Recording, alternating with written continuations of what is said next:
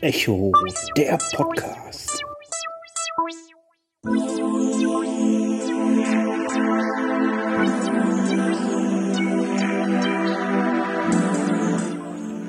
Hallo miteinander, der Walli ist es. Äh, wie ihr vermutlich gemerkt habt, endlich mal wieder eine Folge zum Thema Hörspiele, Podcasts und Co. Ähm, ich hatte leider schon wieder eine etwas längere Pause, technik- und gesundheitsbedingt. Jetzt hoffe ich doch, dass ich wieder im Regelmaß hin kann. Und worum geht es heute? Wir sind immer noch mitten in der Corona-Krise. Was gibt es da Schöneres, als dieser mal so ein bisschen zu entfliehen und Richtung Kalifornien zu fliegen und mal wieder den Jungs aus Rocky Beach einen Besuch abzustatten? Äh, es geht diesmal um drei neue drei Fragezeichen Bände als E-Book und um ein Spezialband auch als E-Book plus einem kleinen Interview als Podcast. Ja, da haben wir also zu tun. Wir haben die Folge 213, 214, 215, ein Sonderband und ein Interview.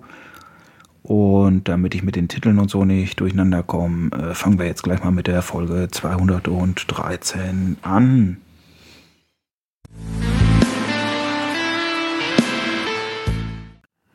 So, und los geht's. Folge 213 ist von Christopher Dittert und sie heißt Und die verlorene Zeit.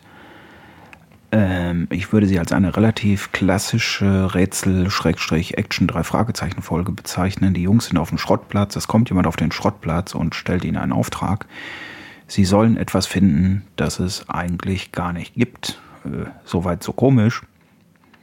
Noch viel schlimmer, sie suchen mehr oder weniger zehn Tage verlorene Zeit.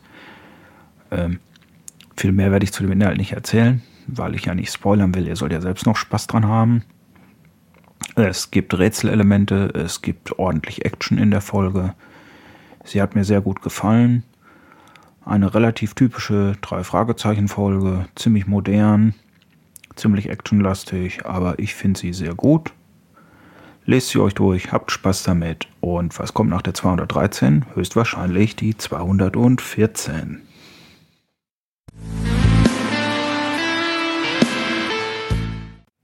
Also sind wir jetzt bei Ben Nevis gelandet, der die Folge 214 geschrieben hat, die heißt Und der Geisterbunker. Ähm, Diesmal fangen wir Fragezeichen untypisch etwas anders an, denn die Fragezeichen arbeiten für die Polizei von äh, Rocky Beach. Äh, Kommissar Reynolds wollte ich jetzt schon sagen, äh, ein bisschen in der Zeit versunken. Äh, Inspektor Cotter ist in Kur, vermutlich weil die Jungs ihn in den Wahnsinn getrieben haben, man weiß es nicht. Ähm, und es gibt eine nette Vertretung aus LA, die hat aber keinen Bock auf äh, Dorfsheriff und delegiert alle möglichen Fälle an die drei Jungs. Unter anderem hat sich auch eine Frau gemeldet, die Besitzerin eines alten Bunkers aus dem Zweiten Weltkrieg ist. Und in diesem Bunker spukt es. So, spätestens hier schwenken wir wieder Richtung klassischer Drei-Fragezeichen-Fall ein. Wir haben Rätsel, wir haben Spannung, wir haben Ermittlung, Action, wir haben Schisser Schocher. also alles, was eine klassische Folge braucht, würde ich sagen. Sie hat mir sehr gut gefallen. Sie ist kurzweilig. Auch da kann man irgendwie nicht viel mit falsch machen. Folge 214 und der Geisterbunker von Ben Nevis. Äh, wer gut mitgezählt hat, wir kommen jetzt zu Folge 215.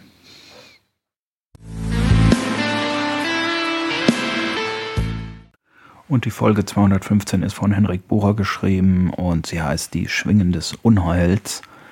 Und ich würde sie als die interessanteste und verrückteste Folge dieses Trios bezeichnen.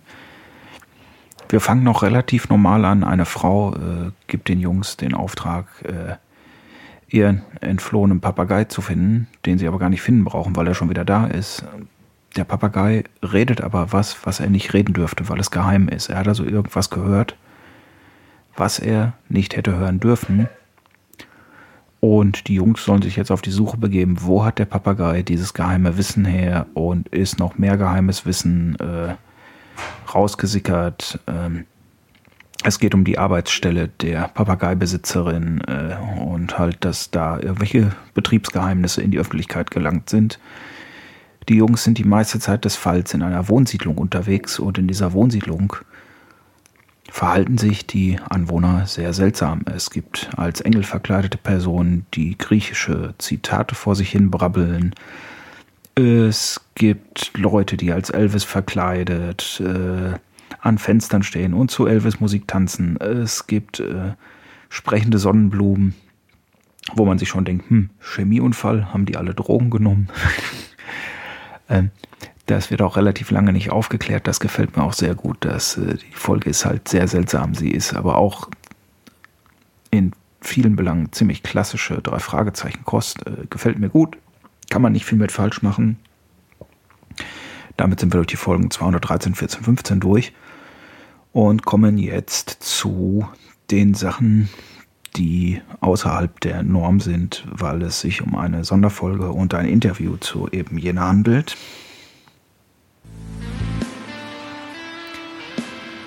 Und zwar haben wir Andreas Ruch, der ist Fans eher aus äh, Fankreisen im Bereich Illustrationen und äh, Bilder zu den drei Fragezeichen bekannt der hat ein Buch geschrieben, es heißt Und die Geisterfrau. Und das Interessante an diesem Buch ist, in der gebundenen Ausgabe, es hat geschlossene Seiten. Äh, Fachbegriff dafür, wie ich aus dem Interview gelernt habe, ist japanische Bindung. Man hat also Seiten, die wie eine Schlaufe äh, zu oder gefaltet sind, also als wenn man eine Seite umfaltet und steckt sie halt wieder hinten in die Bindung.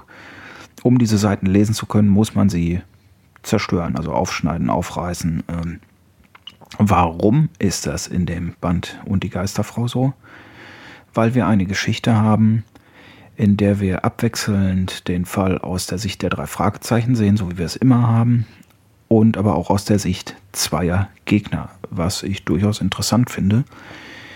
Äh, und dieses Lesevergnügen, erst das eine, dann das andere zu lesen oder wie man es halt will, entgeht uns als Sehbehinderte und Blinde ein bisschen, weil die E-Book-Version, in diesem Fall ein PDF, die drei davor waren EPUBs, ähm, nicht unterscheidet, ob wir auf der Fragezeichenseite sind oder auf der Gegnerseite. Man hätte es einfärben können, das scheint nicht der Fall zu sein, zumindest im Voice Dream Reader sah alles gleich aus. Äh, wir haben also eine Geschichte, die am Stück runtergelesen wird und haben dann wie im Film öfters Szenenwechsel, wo man ja auch schon mal von anderen Protagonisten was mitbekommt. Das geht aber durchaus auch gut. Das macht auch Spaß äh, und ist sehr interessant, weil man halt immer wieder den Blickwinkel so ein bisschen verändert. Das gefällt mir auch sehr gut.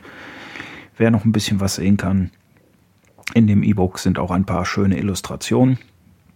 Wir kommen jetzt mal ein bisschen zu dem Fall. Es handelt sich um ein Grand Hotel. Es erinnert mich auch so ein bisschen an, es gibt ein so ein Grand Hotel irgendwo in den Rocky Mountains, wo es auch mal eine Doku zu gab, was so, so vier, fünf Sterne, so in den Bergen rundrum nichts, äh, fünf Sterne, Luxus, tralla.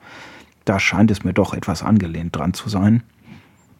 Ähm, in diesem Hotel befindet sich auch eine Krone aus einem indischen Film. Ähm, die ist quasi da in so einer Dauerleihgabe Geschenk des Schauspielers an das Hotel und befindet sich da in einer Ausstellung und es soll jetzt auch eine Gala geben, weil es gab einen Managementwechsel und das Hotel will sich verjüngen und verneuern und und und. Und darüber soll Bobs Vater berichten und ein Interview machen. Und er braucht aber einen Fotografen, weil sein Fotograf ist abgesprungen aus privaten Gründen. Er nimmt Bob mit und Peter ist auch an Bord. Justus kann leider nicht, weil er Besuch bekommt. Ich verrate jetzt noch nicht, was für Besuch. Äh, das ist auch interessant mal wieder mit dieser Person in Kontakt zu kommen. So, dann sind Bobs Vater, die beiden Jungs und eine Kollegin von Bobs Vater äh, im Hotel, fangen mit ihren Interviews und der Reportage an und es dauert halt nicht lang und es passiert das, was immer passiert. Äh, es gibt einen Fall für die drei Fragezeichen. Es fängt an zu spuken. Dann spoilere ich nicht zu viel, wenn ich sage, plötzlich ist die Mitarbeiterin äh, von Bobs Vater verschollen, offenbar entführt. Und ja, dann dauert es halt auch nicht lange, bis Justus auftaucht und bis die Ermittlungen losgehen. Zwischendurch immer wieder Einblicke aus der Seite des, in Anführungszeichen, oder der Gegner. Das finde ich sehr interessant. Auch ein schöner Schreibstil, der mir gut gefallen hat. Wie gesagt, in dem Buch sind auch ein paar Illustrationen, die ich noch so halbwegs erkenne, die ich auch gar nicht schlecht fand. Das macht auch Spaß. Die Geschichte macht Spaß. Der Blick auf die andere Seite macht Spaß. Das hat mir ziemlich, ziemlich, ziemlich gut gefallen. Ja, also wer mal ein bisschen was abseits der üblichen drei Fragezeichen haben will, der ist damit, denke ich mal, auch gut beraten. Ich hoffe, dass sie daraus auch ein Hörspiel machen, weil es würde sich anbieten. Vielleicht sogar eins, was man mal auf ein paar mehr CDs wieder machen kann. Äh, auf jeden Fall sehr schöner Sonderband. Äh, ich hätte das mit dieser japanischen Bindung ja gerne mal ausprobiert, aber dafür sind meine Augen leider nicht mehr gut genug, um mit normalem Buchdruck klarzukommen. Ja, kann man nicht ändern. So, und eben zu jenem haben wir noch ein kleines Special äh, weil es sich gerade zu dieser Zeit begab, wo ich hier die Sachen gesammelt habe für den Podcast, dass der spezial gelagerte Sonderpodcast, den habe ich euch schon mal empfohlen als drei Fragezeichen Podcast, der Folgen bespricht und und und, also alles rund um die Welt der drei Fragezeichen. Eben jener hat ein Interview mit Andreas Ruch gemacht über die Geisterfrau. Das ist sehr schön. Man erfährt ein bisschen Hintergrundsachen. Man erfährt auch äh, so Sachen wie diese japanische Bindung, die ich vorher nicht kannte. Das ist sehr schön. Wir hören mal kurz in das Intro eben jenes Podcasts hinein. Fragezeichen und die Geisterfrau. Ein Geist spukt im Hotel Crown's Palace. Wer könnte ihn besser aufspinnen als die drei Detektive? Das altehrwürdige Hotel feiert sein 150-jähriges Jubiläum und lädt Leute mit Rang und Namen ein. Mr. Andrews berichtet als Reporter über die Veranstaltung und nimmt die drei Fragezeichen kurzerhand als Unterstützung mit. Dabei kommen Justus, Peter und Bob nicht nur dem Geisterspuk auf die Schliche, auch eine wertvolle Krone ist im Hotel nicht sicher. Ermittle gemeinsam mit den drei Fragezeichen, öffne während des Lesens die verschlossenen Seiten des Buches und erlebe die Geschichte aus der Sicht ihrer Gegner.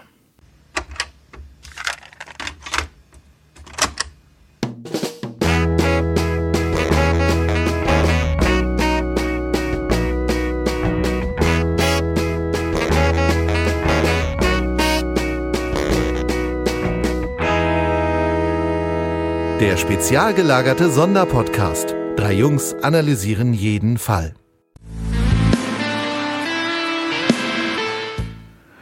So, das sollte euch zumindest mal einen ersten kleinen Einblick äh, geben. Äh, alles weitere findet ihr im spezial gelagerten Sonderpodcast. Ich linke den Podcast, ich linke die Folge. Ähm, das soll es dann auch mal für meinen ersten Podcast nach der etwas längeren Pause gewesen sein. Ihr habt jetzt drei Empfehlungen für reguläre drei Fragezeichen Bücher, eine Empfehlung für eine drei Fragezeichen Sonderfolge und eine Empfehlung für einen Podcast eben zu jener Sonderfolge mit einem Interview des Autors. Ähm, ich denke mal, da habt ihr erstmal über die Ostertage was zum Hören und zum Lesen ich verabschiede mich, euer Wally, bis zum nächsten Mal.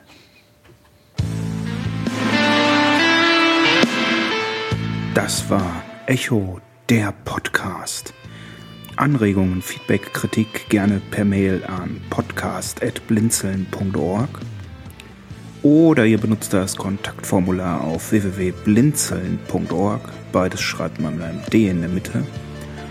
Oder ihr benutzt den Blinzeln Anrufbeantworter. Den könnt ihr erreichen unter der plus 49 51 65 43 94 61.